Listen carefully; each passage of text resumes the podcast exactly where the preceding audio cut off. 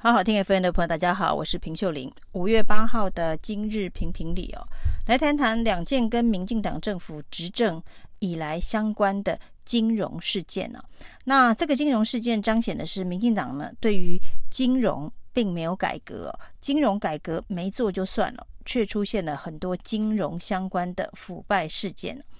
那一个当然是合库的 AMC 资产管理公司的。呃，人事问题啊，那这一件事情呢，在王鸿薇踢爆之后啊，那包括了这个千金代顾找的七八个人，何库呢都立刻让他们离职。那人都已经离职了，但是财政部何库都坚持啊，这个做法完全没有问题啊，那不足以进一步的惩处，没有人该负起责任了。这当然是一种具宪法的处理方式。在去年的九合一选举当中，民进党大败的其中一个原因啊，是跟黑金挂钩、政商挂钩。那当时其实比较多琢磨的是黑道的部分哦、啊，不管是黑道与警察的关系密切啊，那跟这一个所谓的八八招待所有关的疑云。另外呢，就是台南的八十八枪的光电利益的争夺，这中间呢，当然有黑金的成分在哦，但是大家所着眼或是焦点，其实都放在黑啊。那不管是黑道与警察的挂钩，或者是啊这一个黑道与光电利益的挂钩导致的八十八枪。那这一次的金融事件哦，合库的金融事件恐怕只是冰山的一角。那到底有多少的人事的运用呢？其实是在掏空国家的金库。那这件事情在财政部火速的处理了七八个跟这个蔡建兴相关的人事运用之外呢，到底这中间呢，就蔡建兴担任 AMC 董事长的时候呢，有没有违法滥贷？其中有没有违法？似乎是要更进一步的追查。但是财政部呢，如果摆明的态度是说这件事情哦，绝对没有违法的疑虑，就到此断尾求生哦，就是该走的人都走了，就到此为止，不再追究。那到底有没有国库的钱通了党库，或是通了这个私库？这件事情难道不需要调查吗？所以呢，监察院这个时候恐怕是该负起一点责任了。对于有关于这一个公股银行的人谋不臧，到底有没有违法滥权呢？那财政部当然也因为这个事件之后呢，要求所有的公股行库都清查，是不是有这一个呃家族亲戚违法任用的问题啊？那整体清理一。次就代表说，财政部也认为这个事情是非常的不妥。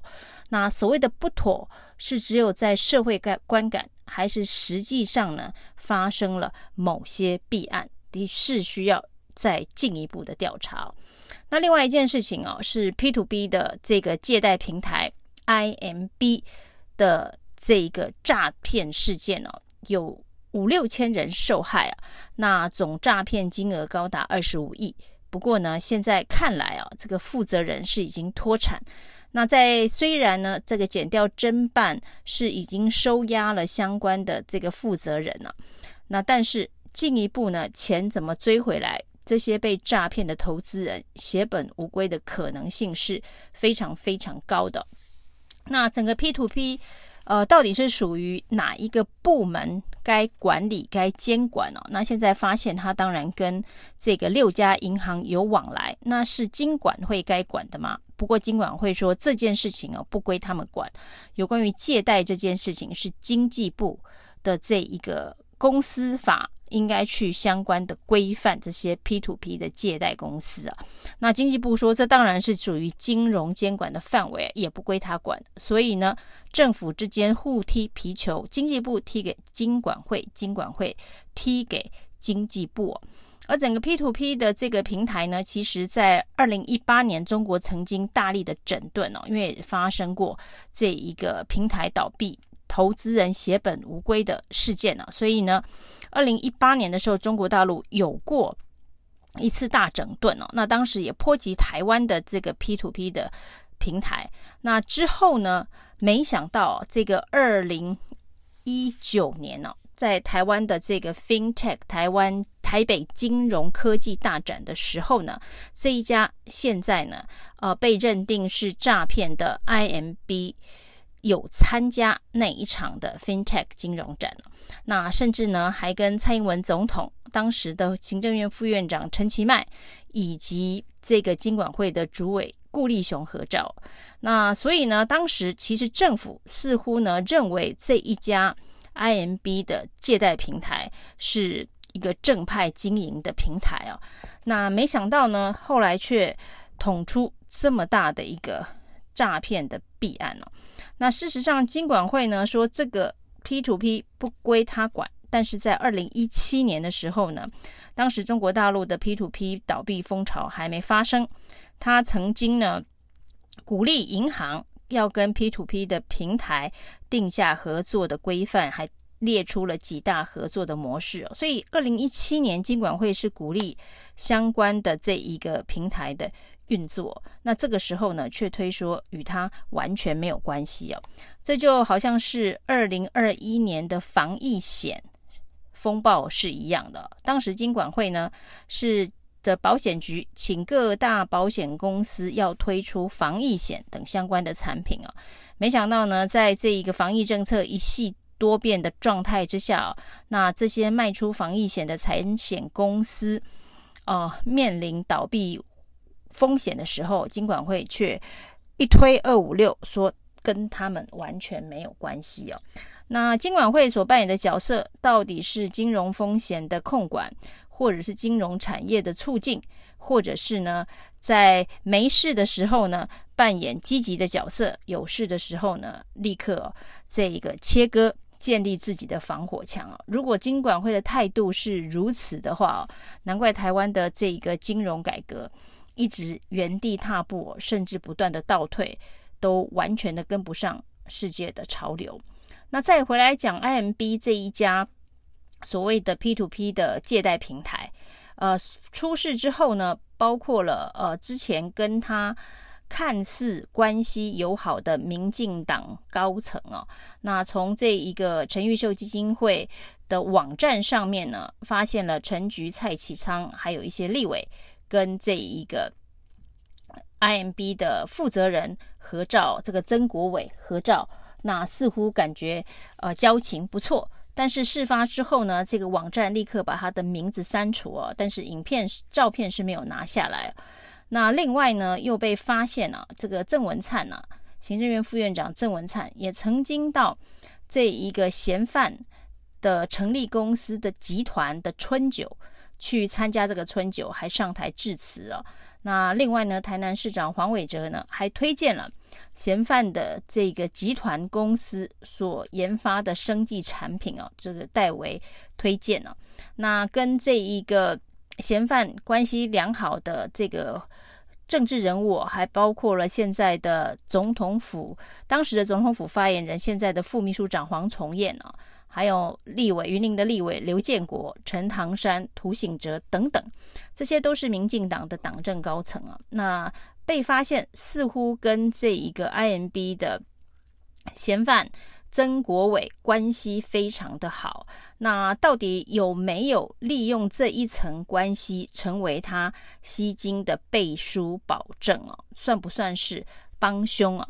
那这件事情呢，行政院长陈建仁第一时间跳出来切割啊，说这种是影射啊，而这种影射呢是无助打诈，这是一个借贷诈骗平台，说这样子的影射呢，呃，对当事人不公平哦。那对于打诈，呃，没有帮助哦。大家都知道这个诈骗案已发生哦，受害人已上万了。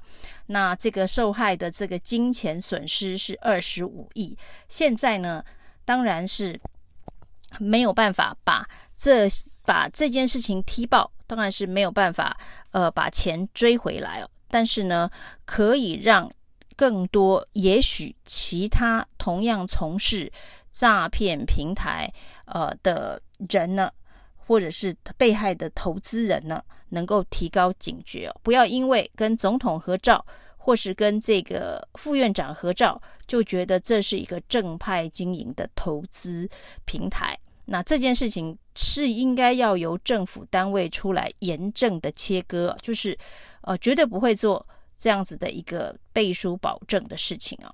那当然呢，这个郑文灿说这个是一种无限上纲、任意连结啊。那是不是无限上纲啊？这中间有没有被这一个诈骗集团拿来运用相关的活动影片或是照片？这恐怕需要剪掉进一步的厘清啊。那所以他恐怕也没办法说是任意连结，要在剪掉做进一步的调查跟澄清。之后才能够知道，所以呢，负责调查的台北地检署说，到底有没有呢？利用这个合影啊、合照啊来诈骗入会啊，会在这一次的调查当中一并的调查。那所以呢，这一个郑文灿所说的任意连结，恐怕说的也是有点早。那诈骗真的是这个政府之耻啊！呃，诈骗年年有，而且呢规模越来越大。但是呢，显然政府拿不出办法，那只会嘲笑啊。这郭台铭呃提出的政见呢，说他当选九十天之后呢，就要把台湾的诈骗消灭。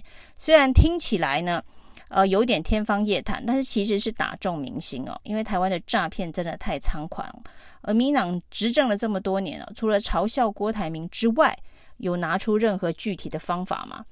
那不只是没有，而且呢，还发生这么多党政高层跟诈骗犯关系瓜田李下。那这些瓜田李下的关系，到底是不是影射？到底是不是无助打诈？那陈建仁说，对当事人是意思是说，对这些政治人物这样子的连结并不公平哦。但是陈建仁有想过吗？这对那些如果是因为政府官员背书而被诈骗的投资人来说公平吗？整个事情呢，其实哦，就是应该要很严正的告诉这个民进党的这些政府高官们哦，当你要去参加什么样子的活动哦，对于你去参加活动对象可能的风险以及他的背景基本资料。Google 有一些事情，Google 就有。那有一些事情哦，民进党政府是执政党哦，有很多的这个资源可以运用，可以了解。那如果呢，都是呃事前捧场，出事之后切割啊，那这到底是不是任意连结？民众心中自有一把尺。以上今天评评理，谢谢收听。